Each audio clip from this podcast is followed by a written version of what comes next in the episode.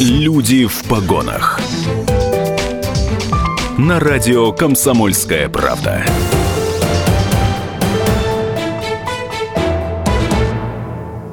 Добрый вечер, дорогие друзья. Юлия Недосекова у микрофона, 17.05. А, «Люди в погонах» — программа, а, которую мы сейчас с вами а, будем слушать и в ней участвовать. С нами можно связаться через WhatsApp и Viber, плюс 7 953 385 0923 наш номер. Если у вас есть вопросы, пожалуйста, присылайте их нам, либо комментируйте. Серьезный разговор нам предстоит в нашей студии заместитель руководителя управления Федеральной службы судебных приставов по Свердловской области Елена, э, Елена Сидорова. Добрый вечер, Елена Витальевна. Добрый вечер. А, Елена Витальевна, все знают слово судебный пристав, даже имеют представление о его э, деятельности, чаще всего такое общее и приближенное. Давайте все-таки объясним э, в двух словах, чем занимается судебный пристав. Ну, служба судебных приставов, в принципе, занимается исполнением, принудительным исполнением судебных решений. Это первая основная задача. И вторая основная задача – это обеспечение установленного порядка деятельности судов. У нас э, два функционала. И третья недавно добавилась, mm-hmm. буквально э, прошлый год там э, у нас появилась деятельность по надзору и контролю за деятельностью коллекторских организаций. Mm-hmm. Вот э, это три функции службы судебных приставов, где э, присутствует как бы слово судебный пристав и, соответственно, э, деятельность связана именно с этим направлением деятельности. Сложно ли взыскивать задолженности? А, если э, говорить о том, что какая задолженность присутствует сегодня в Свердловской области, а, если э, о количестве должников, это порядка двух миллионов человек уже на сегодняшний день являются у нас должниками. Э, там и граждане, и юридические лица. Оставшаяся часть это те, кому они должны. Оставшаяся часть это те, кому они должны почти, и плюс государственные органы. Это угу. органы ГИБДД, налоговая и сфера коммунальной структуры, например. Да? Соответственно, вот почти половина, одна, вторая часть э, э, численности населения да, в Свердловской области, она знает, что такое служба судебных приставов, либо с той стороны, либо с другой стороны. Взыскивать долги, э, ну, в соответствии с требованием федерального закона об исполнительном производстве, четко определены, как они должны проходить, mm-hmm. да, взыскивание. Всю сложность в том, как должник скрывает свое имущество и как должник не хочет а, платить э, задолженность по решению суда mm-hmm. либо органа уполномоченного, который выставляет требования к этому гражданину либо юридическому лицу.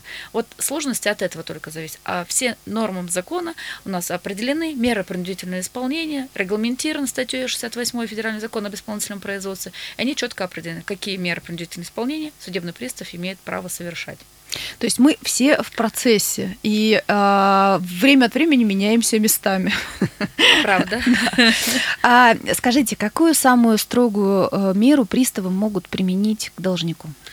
А, у нас две категории должников. Да? А, это граждане и юридические лица. Если мы говорим о гражданах э, Свердловской области, вообще о гражданах физических лицах, то мера ответственности это мы начинаем а, с того, что есть у нас за неисполнение судебного решения мера ответственности как взыскание исполнительского сбора. Это относится и к физическим лицам, и к юридическим mm-hmm. лицам. Размер этой штрафной санкции составляет 7% от взыскиваемой суммы. Это первое, да, то, что с чем сталкивается в первую очередь судебный пристав за неисполнение судебных решений.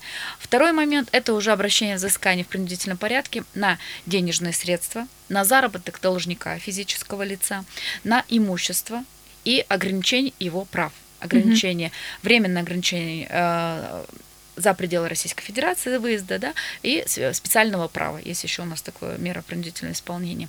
По юридическим лицам это в первую очередь, конечно же, обращение взыскания на денежные средства, Первый момент. Второй момент – это обращение взыскания на движимое и недвижимое имущество а, и обращение взыскания на имущественные права. Угу. У юридических лиц еще за неисполнение требований э, по судебным решениям у руководителя юридических лиц есть э, такая мера ответственности, как бы мы можем привлечь к административной ответственности за неисполнение требований исполнительного документа, либо за неисполнение требований судебного пристава. Вторая мера ответственности – это уголовная ответственность, предусмотрена угу. статьей 315 Уголовного кодекса. Руководители предприятия привлекаются к уголовной ответственности. Угу.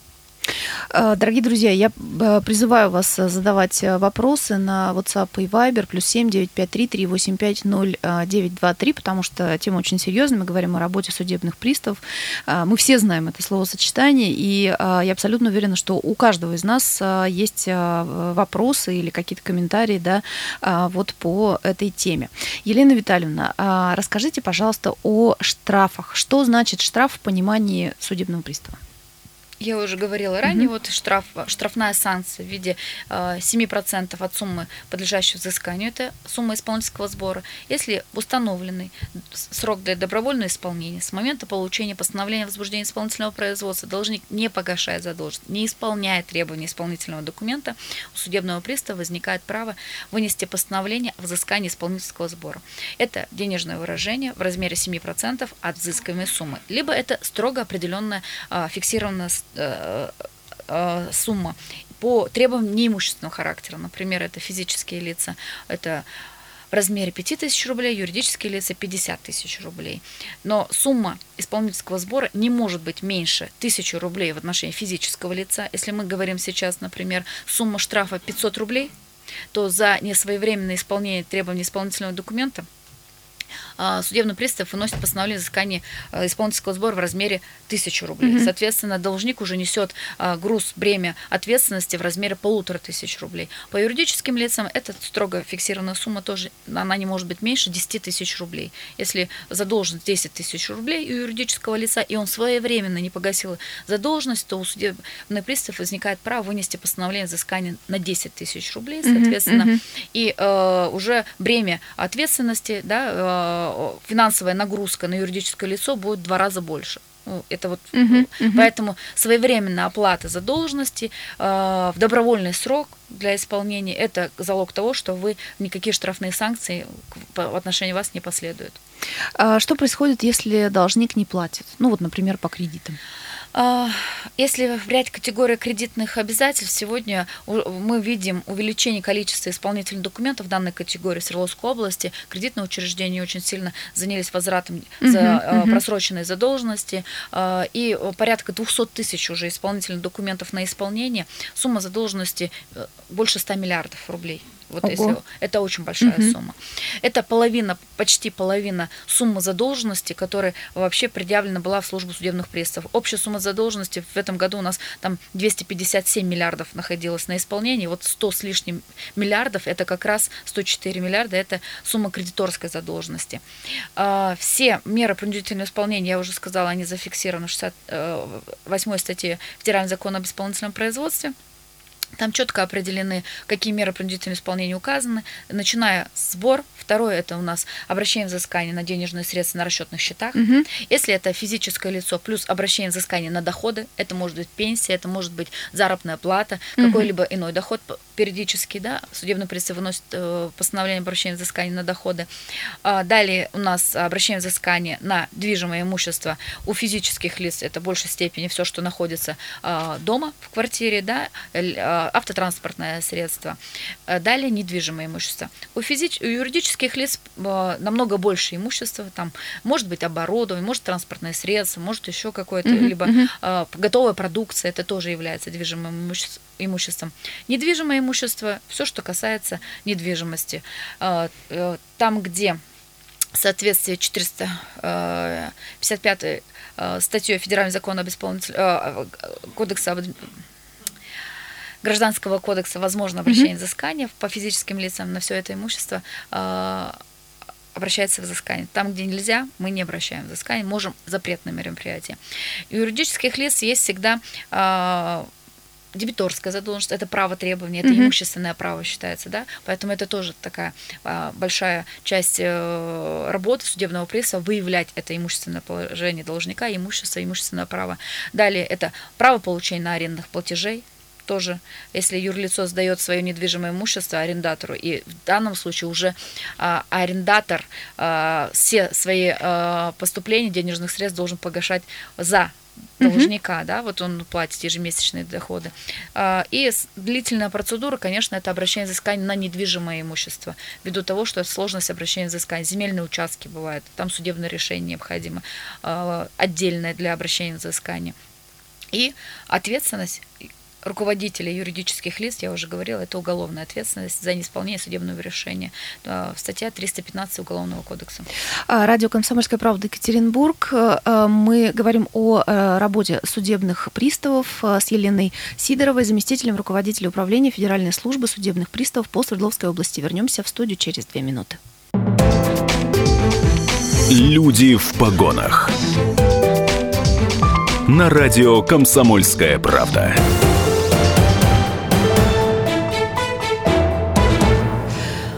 Добрый вечер. Радио «Комсомольская правда» Екатеринбург. Юлия Недосекова у микрофона в нашей студии, исполняющая обязанности руководителя Управления Федеральной службы судебных приставов по Свердловской области Елена Сидорова. Если у вас есть э, вопросы по нашей теме, пожалуйста, э, задавайте их э, в наши мессенджеры. Плюс семь девять пять три три восемь пять ноль девять два три. WhatsApp, Viber, э, Telegram. Э, Елена Витальевна, мы сейчас с вами вами пока еще говорим да, о физических лицах и о взаимодействии судебных приставов, давайте это так называть, да, с физическими лицами. Скажите, пожалуйста, вот на какие уступки могут пойти э, приставы должников в правовом поле? А... Есть ли вообще такие уступки, да? Ну, у судебного пристава а, никаких не, нет полномочий для предоставления каких-либо уступок, как вы говорите, да, угу. а, должникам, а, сторонам исполнительного производства. Все а, меры а, такие как отсрочка, рассрочка исполнения, да, которые, угу. если можно сказать, это уступками должнику, он может э, получить только в судебном порядке.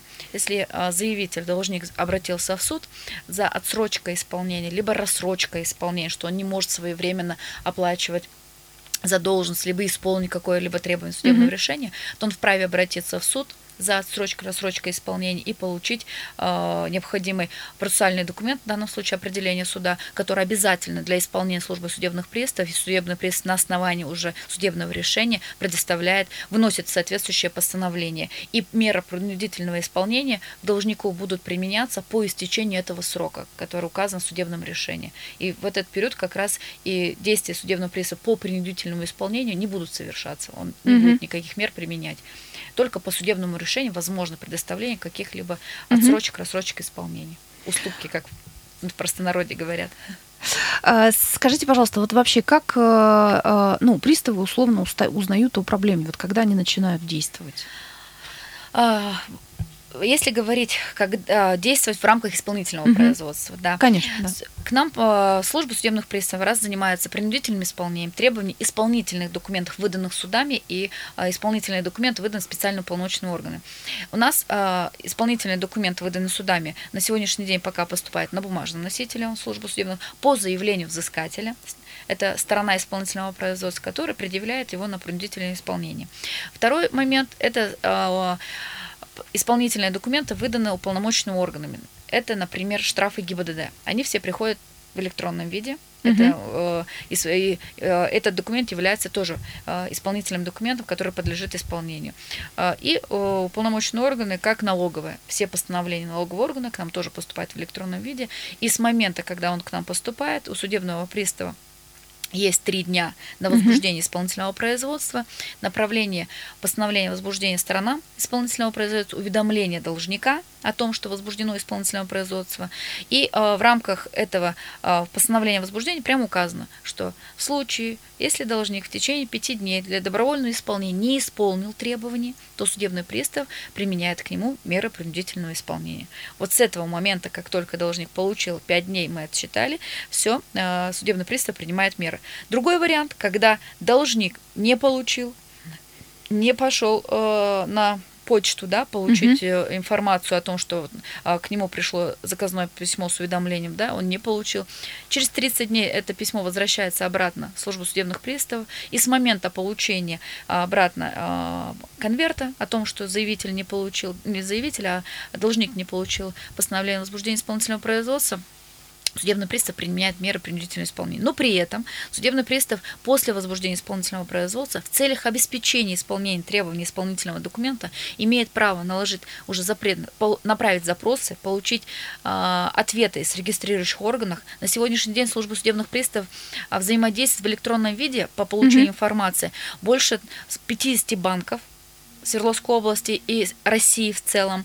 Это регистрационная служба, который занимается регистрацией прав недвижимого имущества, мы получаем в электронном виде информацию о наличии. С ГИБДД о наличии зарегистрированного транспортного средства за должником тоже получаем в электронном угу. виде. Соответственно, э, пенсионный фонд, налоговая, э, ЗАГСы, мы все это получаем в электронном виде, направляем запросы, получаем в электронном виде и уже можем э, сориентироваться к тому, что какое имущество у должника есть и каким способом принудительного исполнения мы сможем исполнить требования исполнительного документа в случае, если должник в добровольный срок его не исполнил угу. самостоятельно.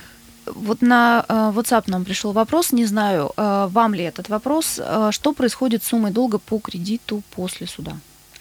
А, смотрите, судебное Олег решение о взыскании кредиторской задолженности. Обычно все-таки кредитное учреждение – это исковой порядок, соответственно, стороны должник уведомляется о том, что в отношении него судебное разбирательство, и выдается исполнительный документ, этот исполнительный документ взыскателем кредитной организации предъявляется на принудительное исполнение, и уже судебный пристав начинает принудительное взыскание. Угу. Это вот э, после судебного решения, если есть судебное решение, он подлежит принудительному исполнению службы судебных приставов.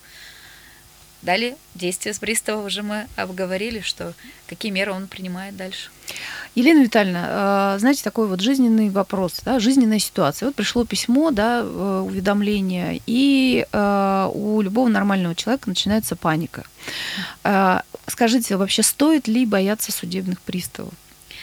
А, ну, смотрите, судебных приставов принципе бояться не стоит. Судебные приставы, они не забирают, они возвращают в общей сложности. Если вы, а, а, вопрос касается, например,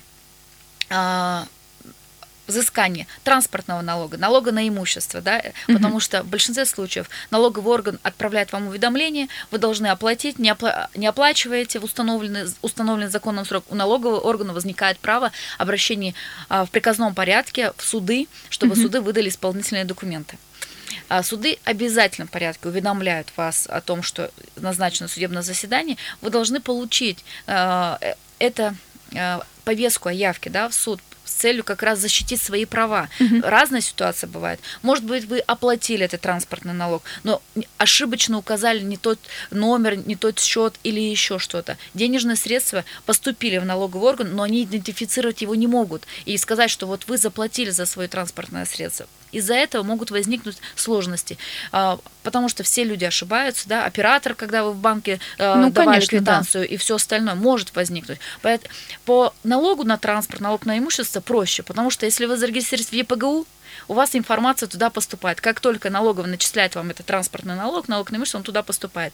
Штрафы ГИБДД, аналогичная ситуация, да. Если вы в ЕПГУ зарегистрируетесь, вам тоже уведомление приходит о том, что а, там э, у вас задолженность какая-то появилась. Если уже исполнительный документ поступил в службу судебных приставов, и вы окажетесь в банке данных исполнительных производств, в ЕПГУ опять приходит вам на госуслуги информация о том, что вы появились в службе судебных приставов, и, соответственно, э, у вас возникла какая-то задолженность. Но это может быть, например, коммунальные услуги, да, вы оплачиваете, были разные сложности, э, была управляющая компания, было ТСЖ, либо еще что-то, потом ну, что-то да, поменялось. Это очень жизненная ситуация. Жизненная ситуация, поэтому лучше а, быть в курсе событий, что вас касается, да, быть, а, участвовать в судебных процессах, быть там и доказывать свою а, невиновность в том, что вы а, не должны, да, предоставлять соответствующее. И суд это примет во внимание.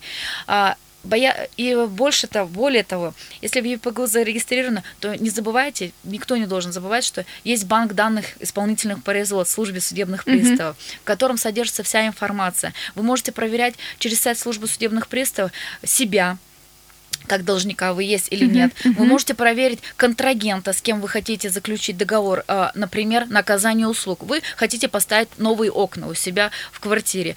Вы можете перед тем, как заключить договор на эту услугу, да, чтобы купить, поставить вам, вы можете зайти в банк данных исполнительных производств, проверить вообще, благонадежное ли это юридическое лицо или индивидуальный предприниматель. Может быть, он уже обманывал, не, не своевременно устанавливал, либо это через уже... сайт госуслуги можно сделать? Это можно на сайте службы судебных приставов а, в сервисе а, банк данных исполнительных производств забить наименование юридического лица, и вы увидите, он был в каких-либо э, связанных судебных решениях, да, mm-hmm, является mm-hmm. ли он должником. Потому что очень много, у меня у самой знакомые э, заказали э, кухню, и в итоге кухню не получили, когда они уже обратились с судебным решением, и выяснилось, что у этого, э, это юрлицо уже обмануло там 10, 20, 30 uh-huh, человек, уже судебное решение есть о том, что он должен возместить э, те расходы, которые понесли э, граждане, да, юридическим лицам. Это очень удобно проверять через банк наших данных исполнительных производств. Юридическое лицо, с которым они хотят заключить контракты на поставку, либо на изготовление товара какого-то, либо услуги когда-либо это юрлицо находилось э, в службе судебных приставов, да, благонадежен контрагент, а будет он осуществлять свою, э, свои договорные обязательства или нет. Может быть, он налогов не платит уже некоторый период uh-huh, времени, uh-huh. соответственно, пытаясь заключить с кем-то договор, пытается свои финансовые проблемы решить, а не то, чтобы э, а, добросовестно вести предпринимательскую деятельность. Для работодателей очень даже интересно наш банк данных. Чем? Потому что до того, как принимать на работу работника, э, выяснить, является ли он должником, как он добросовестно будет работать, э, если э, он материально ответственное лицо, если он является должником и не платит многомиллионные кредиты, то, соответственно, у работодателя должен возникнуть какой-то вопрос, спросить, в связи с чем, при каких обстоятельствах, и понимать, что человек готов оплачивать эту задолженность, поэтому хочет работать и не будет воровать, ну, грубо говоря, да, там воровать или еще что-то, либо к уголовной ответственности привлекался этот человек, потому что у нас уголовные штрафы могут uh-huh, находиться, uh-huh. либо водителем, вот, например, устраивается куда-то в фирму водителем, то в банке данных исполнительных производств и также на сайте ГИБДД эта информация есть. Если он постоянно нарушает правила дорожного движения, а вы берете его на перевозку граждан там, на, на что-то, либо себя обезопасить, да, что он превышает э, там, uh-huh. скоростной режим, то должны задуматься люди и понимать, что его не надо брать на работу. Это программа «Люди в погонах». В нашей студии исполняющая обязанности руководителя управления Федеральной службы судебных приставов по Свердловской области Елена Сидорова. Мы вернемся в студию через две минуты. Сейчас новости. «Люди в погонах».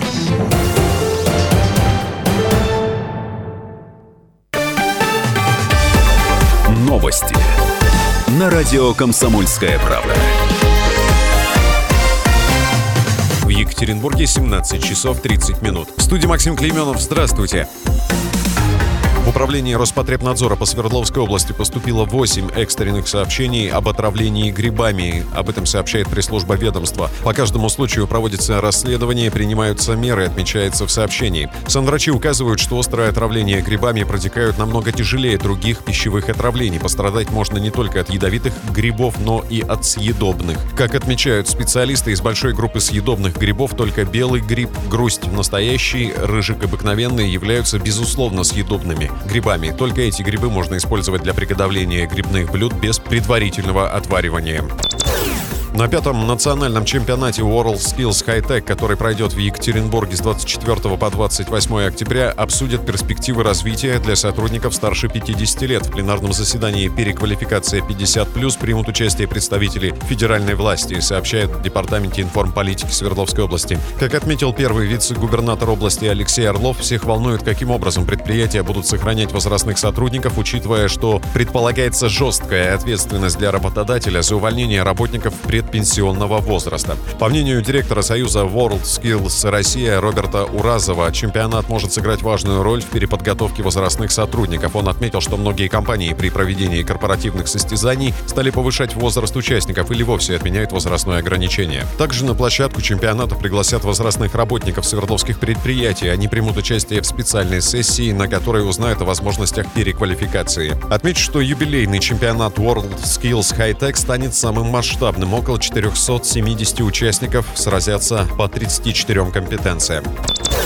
В ближайшую субботу и воскресенье на площади 1905 года в Екатеринбурге пройдет ярмарка выходного дня. Об этом сообщает в пресс-службе мэрии. Учитывая специфику времени года, ярмарка будет специализироваться на товарах и растениях для закладки сада. Садоводы, как любители, так и профессионалы, смогут приобрести саженцы для посадки под зиму, а также весь необходимый инвентарь, говорится в анонсе. Как уточняют в мэрии, парковка на площади будет закрыта с 23.00 пятницы до 9 вечера воскресенья. Это были новости на радио «Комсомольская правда». Эти и другие события в подробностях на сайте kp.ru.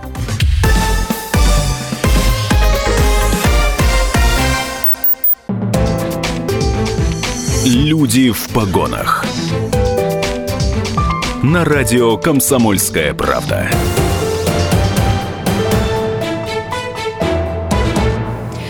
«Комсомольская правда» Екатеринбург, Юлия Недосекова у микрофона. Э, в нашей студии исполняющая обязанности руководителя Управления Федеральной службы судебных приставов по Свердловской области Елена Сидорова. Елена Витальевна, вот знаете, у меня какой вопрос возник. Э, мы сейчас с вами говорили о том, что э, всегда можно зайти в банк данных исполнительных производств, да, и найти какую-то информацию, если ты хочешь совершить какую-то сделку, да, если там хочется нанять человека на работу и так далее. Вот если однажды компания или физическое лицо да, попали вот в этот самый банк э, данных исполнительных производств. Означает ли это его, ну вот, неблагонадежность однозначно? Нет. Конечно, нет. В банке данных исполнительных производств содержатся только те юридические лица и физические лица, которые не исполняют судебное решение. Если оно, а, в нашей службе уже находились исполнительные производства, и они окончены фактическим исполнением, в банке данных они не отражаются. Соответственно, вы об этом и не узнаете. Mm-hmm. Соответственно, а, мы говорим о том, что это юрлицо благонадежно, оно а, исполняет обязательства перед государством, либо перед гражданами, либо физическими юридическими лицами, без разницы.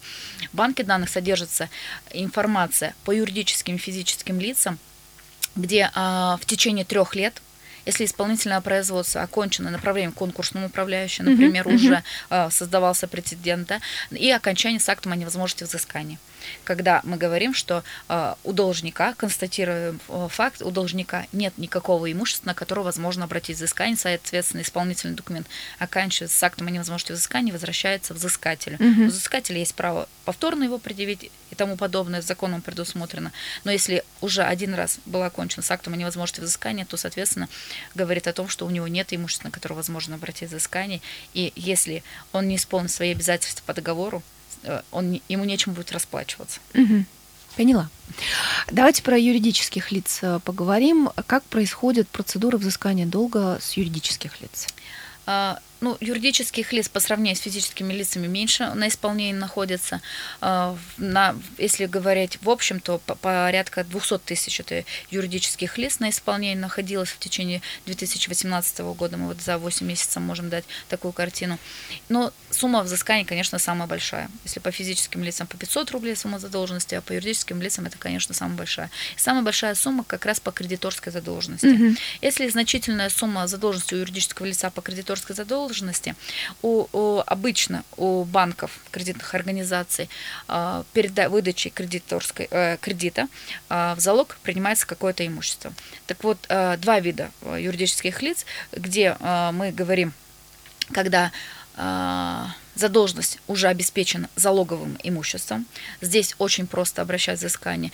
Есть задолженность, есть залоговое имущество. При возбуждении исполнительного производства уже есть информация о том, что есть у юридического лица залоговое имущество, мы на него обращаем взыскание, и не, э, судом уже определена стоимость этого имущества. Процедура оценки и реализации, э, в этом случае процедура оценки не предусмотрена, судом уже установлена, и идет реализация имущества на торгах, и э, в случае нереализации имущества, то кредитная организация забирает это имущество в счет погашения долга. Второй момент, когда э, не обеспечено залогом, кредиторская, либо другая uh-huh, задолженность, uh-huh. без разницы, то здесь в данном случае юридическое лицо. Также мы обращаем взыскание на все счета, устанавливаем наличие. Наличие дебиторской задолженности, это как бы основная, потому что юридическое лицо, если действует, то, соответственно, к нему, э, вернее, ему могут быть должны кто-то. Угу. Какие-то юридические лица, либо физические контрагенты. Мы это устанавливаем э, из баланса юридического лица устанавливаем и обращаем взыскание. Потом детализируем, кто же, что же ему должен, и требования дебиторам выставляем, чтобы они все денежные средства перечисляли не должнику нашему, uh-huh, а uh-huh. уже э, в счет погашения задолженности на счета службы судебных приставов. Здесь основной у юридического лица, мы уже ранее говорили, есть ответственность уголовная, это за неисполнение решения суда руководитель предприятия привлекается по 315, и он предупреждается о том, что он не, с момента возбуждения исполнительного производства не имеет права отчуждать имущество, принадлежащее юридическому лицу, переуступать его кому бы то ни было. Uh-huh. И, соответственно, за эти деяния, э, связанные с отчуждением имущества, есть э, уголовная ответственность. Есть вторая э, статья Уголовного кодекса, это статья 177 Уголовного кодекса, это невозврат кредиторской задолженности. Тут как раз мы говорим по, по кредитным обязательствам. Здесь, если сумма задолженности свыше 2 миллионов 250 тысяч рублей, то, соответственно, уже судебный пристав предупреждает о том, что он может быть руководитель привлечен к уголовной ответственности по статье 177 Уголовного кодекса. А, очень много у юридических лиц как раз право требования, имущественный, может быть а, даже товарный знак. Uh-huh. Мы берем у юридического лица, он запатентовал какой-то товарный знак, uh-huh. Uh-huh. и мы можем на него обратить взыскание, а, выходя в суд с обращением взыскания на товарный знак и принимая меры к обращению взыскания. Имущество – это движимое, недвижимое, готовая продукция, ценные бумаги, тоже может быть, и недвижимое имущество. Э, это и склады, офисы, оборудование и все остальное. Все, вот, все имущество, которым, на котором мы можем обратить взыскание. И, соответственно, привлечение уже к административной ответственности руководителя, главного бухгалтера, руководителя за предоставление либо не предоставление. Здесь уже не само юрлицо как бы отвечает, а люди, которые управляют этим юридическим лицом. А, есть такое, знаете, устойчивое а, словосочетание в, во всяких информационных выпусках. А, часто пишут или говорят, что судебные приставы не могут э, взыскать долг с юрлица. Угу. Вот э, почему эта процедура считается одной из самых сложных? Вообще с чем это связано? А, ну, я бы не сказала, что если юридическое лицо действующее и есть счета и а, смотрите. А, два момента. Если юридическое лицо действующее, то с него возможно взыскать. Угу. Если юридическое лицо не действующее, и когда уже э, контрагенты обратились, вот взыскатели обратились в суд, и длительный период э, судебного процесса позволило должнику вывести все имущество, продать его, переписать его, э, оформить на другие юридические лица, либо э, уступить кому бы то ни было до вступления в законную силу судебного угу. решения, и юрлицо осталось с одним расчетным счетом и одним руководителем, родителям, то если имущества нет, то, конечно, не на что будет обращать взыскание. Это понятно, да? А если в случае, если длительный процесс обращения взыскания на, вернее, суде, получение судебного решения. Второй момент. Юридические лица могут ликвидироваться и уйти э, конкурсное производство. Угу. В этот период у судебного пристава оснований для взыскания нет. Исполнительное производство оканчивается и направляется конкурсному управляющему, и конкурсный управляющий уже будет принимать решение в рамках конкурсной процедуры, конкурсной массы, какое имущество и как, как, как взыскатели получат задолженность угу. которая образовалась у них. Вот по, э, так как физические лица, а, ну, мало на сегодняшний день еще банкротятся именно по большим кредитам, только это, такая ситуация тоже есть.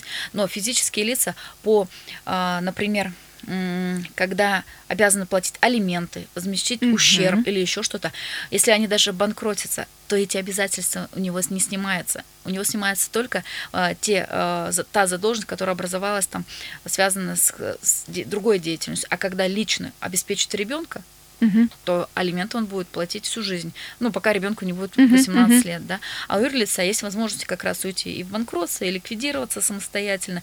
И до всех судебных решений успеть продать все имущество и, и просто закрыть это. Угу. Либо просто эм, э, лик, не ликвидироваться даже, а э, не предоставлять финансовую отчетность, бухгалтерскую uh-huh, отчетность, uh-huh. в течение двух лет э, юрлицо не предоставляет финансовую отчетность и нету э, движения денежных средств по счетам, то он признается недействующим и исключается из э, ЕГРЮЛа, и, соответственно, все исполнительные производства, мы говорим, что мы не можем с них взыскать и оканчиваем исполнительное производство в связи с исключением юридического лица.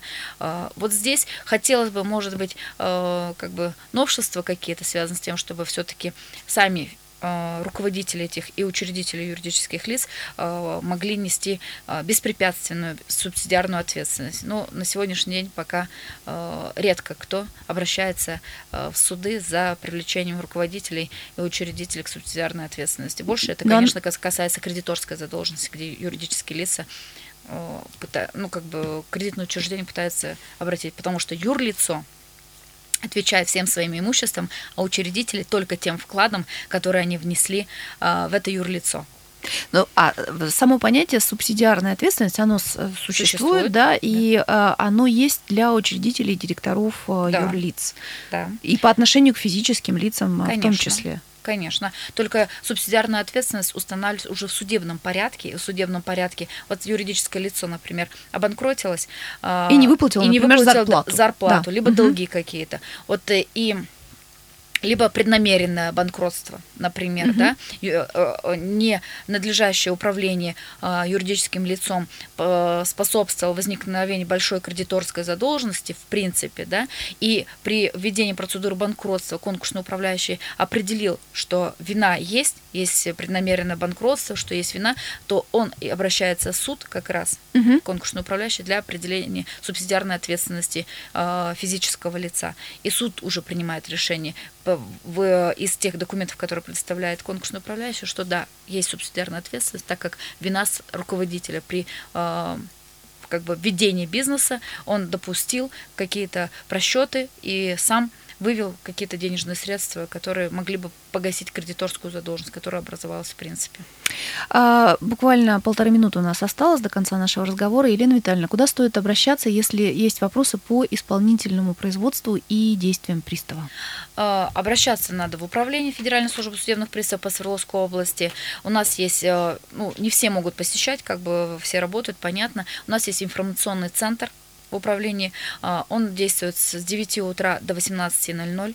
А, это по телефону 370 2070 можно к нам обратиться. Давайте еще раз повторим.